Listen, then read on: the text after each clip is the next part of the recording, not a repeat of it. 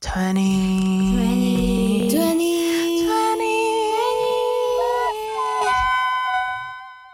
Hello, fellow adults in training. Welcome to 20 Plus Matters podcast first episode. Woohoo! I'm Sabrina. I'm gonna be your host, and in this room, I'm not alone. I'm accompanied by. What's up? It's Javi. Oh, Cece. Cece's here. and hi, I'm Robin. Welcome to our first episode. And before we get started, I, we're here just to remind you that you're not alone in this crazy life, and we're here to talk about all the things that ha- makes your twenties like simultaneously bad and good. So please go grab a drink, grab a friend, and let's get this party started. Yo.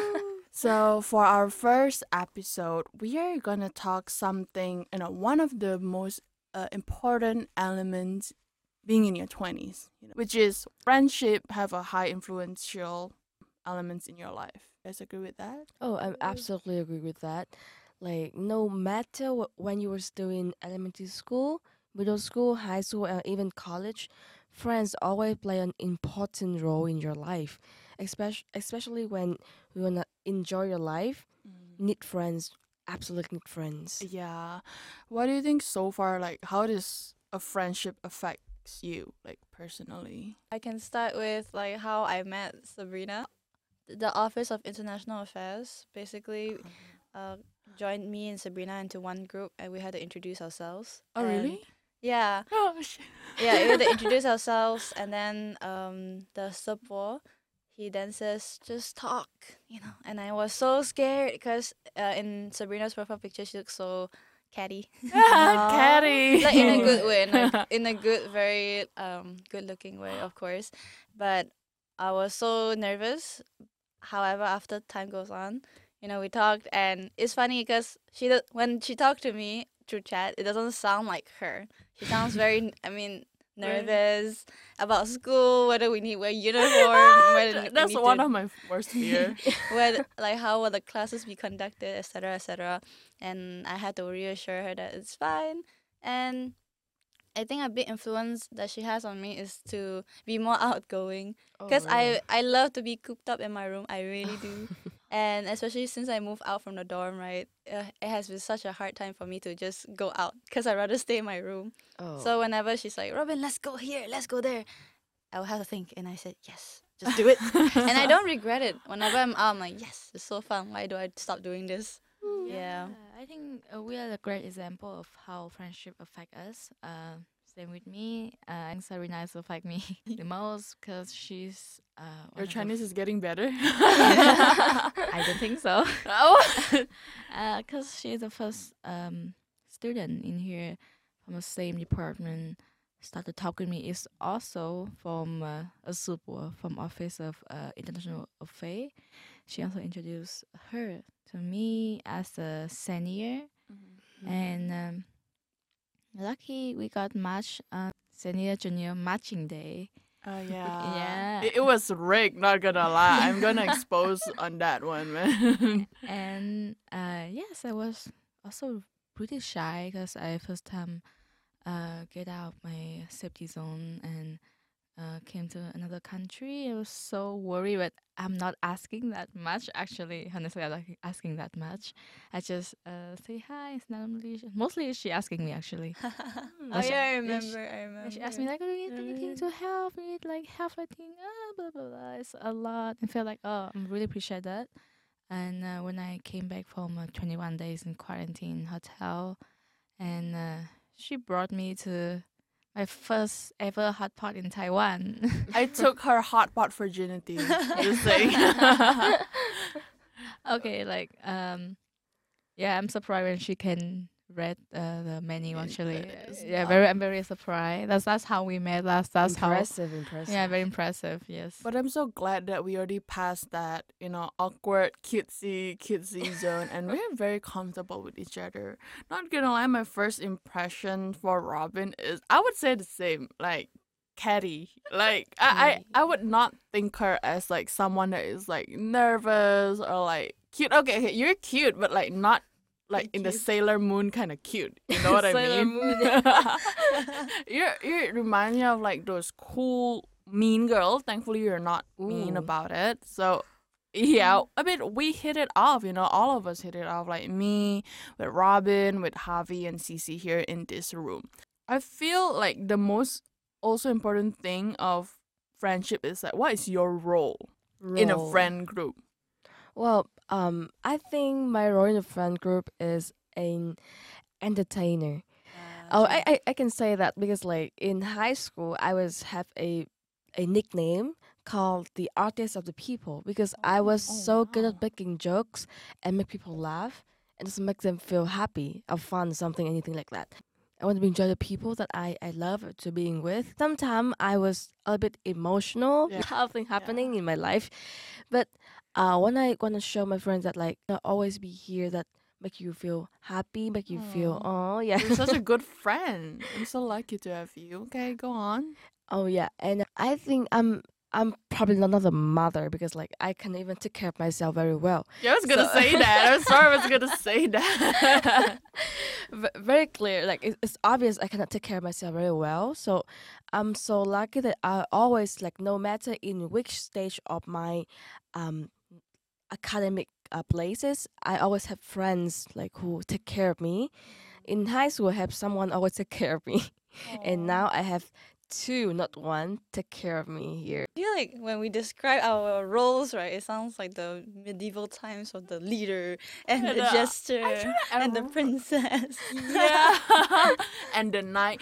actually Yeah. like in terms of role i thought about it like something more easygoing but you know what i hate the most it's a bit outside of topic It's like when there's a group Mm-hmm. right and then they directly said like okay i'm a leader okay and you're gonna be uh i don't know someone that in charge of money accountant something like that. Like Oh. god damn like i hate it not gonna lie. Like i feel like in order for you to have a good group you also have a good friendship where everyone is already know uh, without you know non-verbal like saying okay Yeah. you know Javi you're very good at artistic side so can you please help me? Is that like I don't know how to do anything. I'm gonna be the leader so like nah.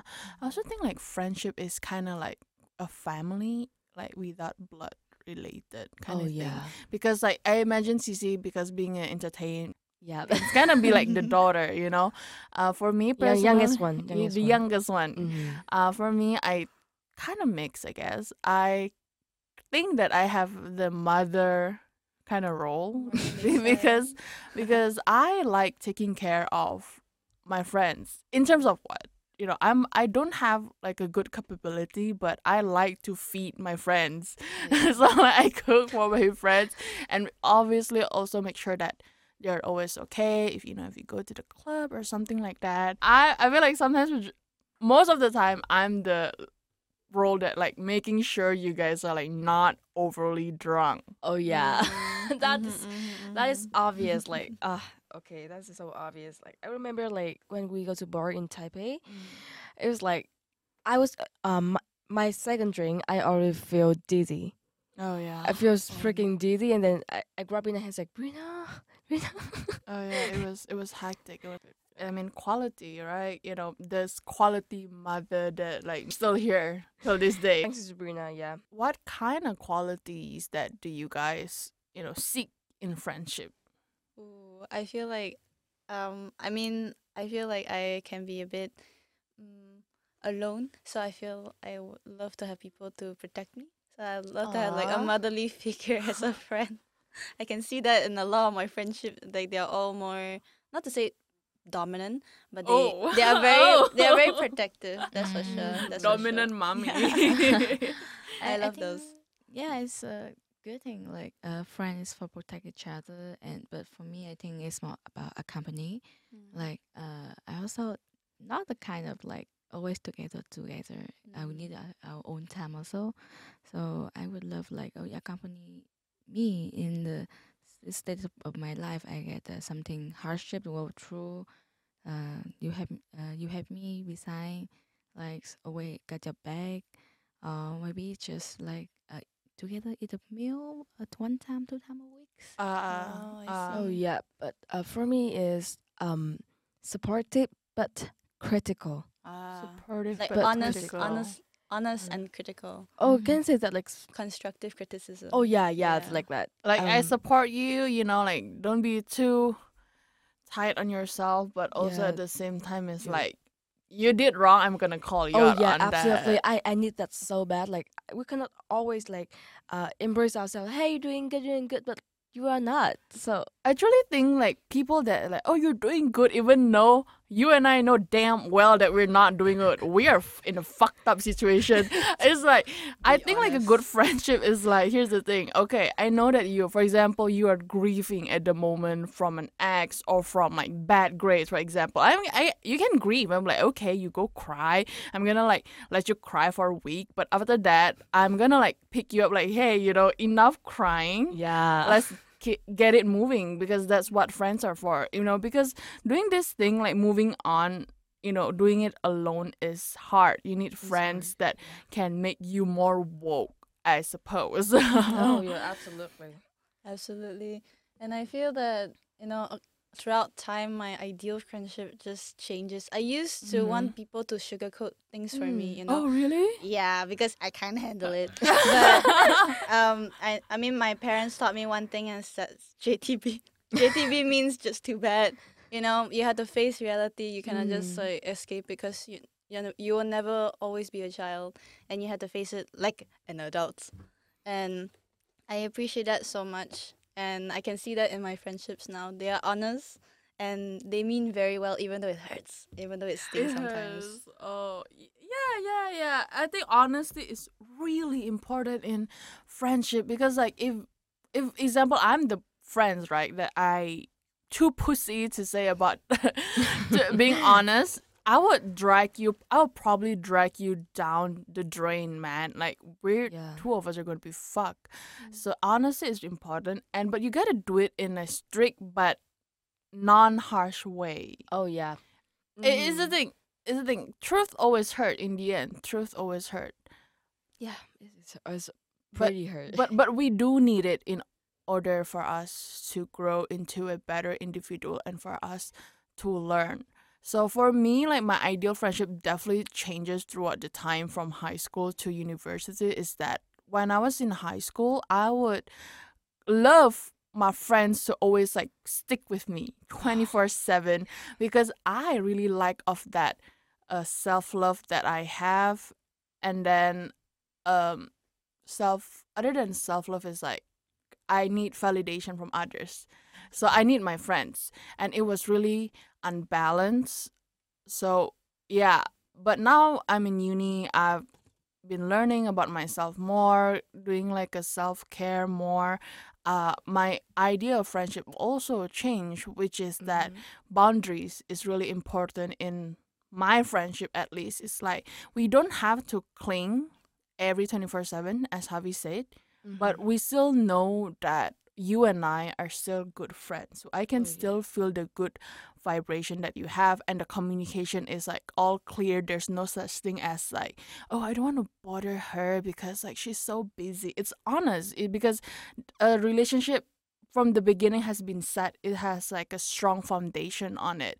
But sometimes it doesn't always work because my idea with my friend's idea can be different, resulting that our friendship kind of just burn to the ground. Oh yeah. It, it's painful, isn't it? uh, friendships is uh, communication.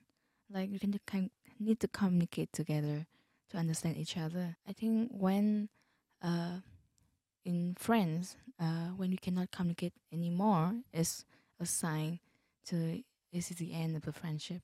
Because uh, this is how we're going. We have the similarity, we have the proximity, and we have the communication and uh, support each other. But when is uh, we cannot do it for you and me, like as a friend, you cannot do it for each other anymore, is really a sign uh, this friendship is coming to the end. Yes. Yeah, Yeah. yeah. But what about those friends that are like long distance or Oh, online friendship? I think it heavily relies on you know reciprocity and similarities. I have no I know so many people who are K-pop fans and they have met like I'm from Malaysia and I have friends who know people from the United States, from Ah. Albania, and they love they have this they have similar love for a K-pop group. However, as time goes on, you know, people get busy and the similarities are strong, but proximity is definitely a huge, huge factor because you know no longer online as often, and then slowly just Fade Part away. ways. Yes, right away. Yeah. Well, um, So uh, I gotta like do like a heads up. What is proximity, similarity, reciprocity, and social support? Is basically according to social psychology. There's like four f- subjects that create a good friendship or heavily rely on that. So proximity means physical distance between each other. And similarity means like whether you have the same hobby, same passion for other things, and reciprocity is basically means communication, right? Whether It's like I give you something, you give me something. It doesn't have to be the same thing, but it has to be something that you know. back and forth. yeah, back and forth. As long as like there's a receiver and a giver, but uh, it's not permanent. We are both ex- interchangeable. You know what I mean? oh, And yeah. lastly is social support, and that means That means We support each other like mentally and phys- physically. yeah, be there for one another. yes, Oh. that's what make friends solid. You know. So oh, I just learned something. yeah, yeah. Welcome to the psychology club, baby. So, uh, if sometimes when those four elements are not there, it can result, you know, the, the end of a friendship, and it can be really hurtful, isn't it? So, Mhm. have you? Do you guys have like that kind of experience? For me, I have it once, right? Oh. when I was still in high school and I still didn't learn much, not gonna lie. I was still childish. And then for the first time in history, I lost my appetite. Not Oh, because of a guy, because of a friend. I lost my appetite. Alright. And then how I what the mindset that I have of letting go this friendship is that okay, I think like this. I have my style of friendship and she have her style of friendship. And it just mean that me and her are not connected. We cannot really communicate. And I do not want to force a friendship because you cannot force a friendship. If you try to change her mind to get her in the friendship, it'll be much easier for her to just like go, you know, like you know, disappear from the Mhm. friendship. Mm, get you, I get Uh, you. Well, um, there is a story that in middle school, I have a friend that the way she make friend is um is kind of it's not good at all because she use money to make friends. Ooh, I Oh, want to be her yes. friend. I want to be her money friends.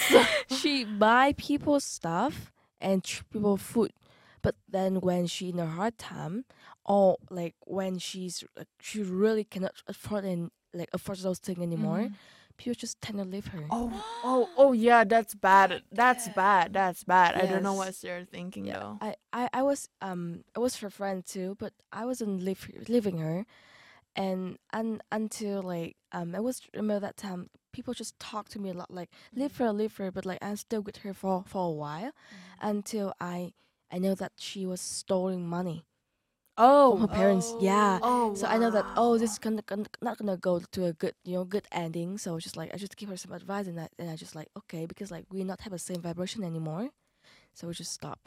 That's how friends affect each other. Like that's um, crazy. it was crazy. It's so crazy that friendship end is not always in a good way. It's like when we discover something is not good about them, and we we, we try to help them, but we cannot. So we just leave. Yeah. Yeah, I mean about friendship. Here's the thing: if you don't have a good, uh, what is it called, base? You know, yeah, a good foundation or a base. Yeah. Like you, basically, that girl. Maybe she's still young, but that girl set the style of friendship by like, okay, I'm gonna give you money, but in return, you gotta give me love, Oh, and yeah. that is not a good way. And you know, people in general can kind of take advantage of you. I think it's very naive if you think that oh people are kind in general. If people see advantage, they will take it no matter what. Yes. So in the end, that I would say about friendship is you gotta pick your friend. You know, you gotta pick and choose because friends can also affect you mentally and physically. So I would say if you found the one, you know, those kind of group of friends that you feel very supportive and mentally you're just there, you feel so calm, relaxed, no anxiety, that's them. But if you notice when you talk to a friend and you feel so socially tired, I think something is up here and you gotta like think why. Like try to assess it for yourself. That everyone have different style of friendship, okay? Like even there's no such thing as wrong style of friendship and there's no such thing as only single mono style ideal of friendship because everyone come from different background or environment therefore it kind of affect the way that they're thinking especially about friendship. So you just in the end you just gotta find someone that you can vibe with that, that have same ideology and also understanding. I think that's the end about friendship you know like the summary about friendship how and, and how- have good boundaries as yes well. yes yes uh, being in a good friend zone And good S- friends. yeah so that is our first episode and this is the end we are here to say goodbye and thank you so much for listening till you know right now and we appreciate it i hope we'll see you on the next episode bye bye Bye bye. See ya.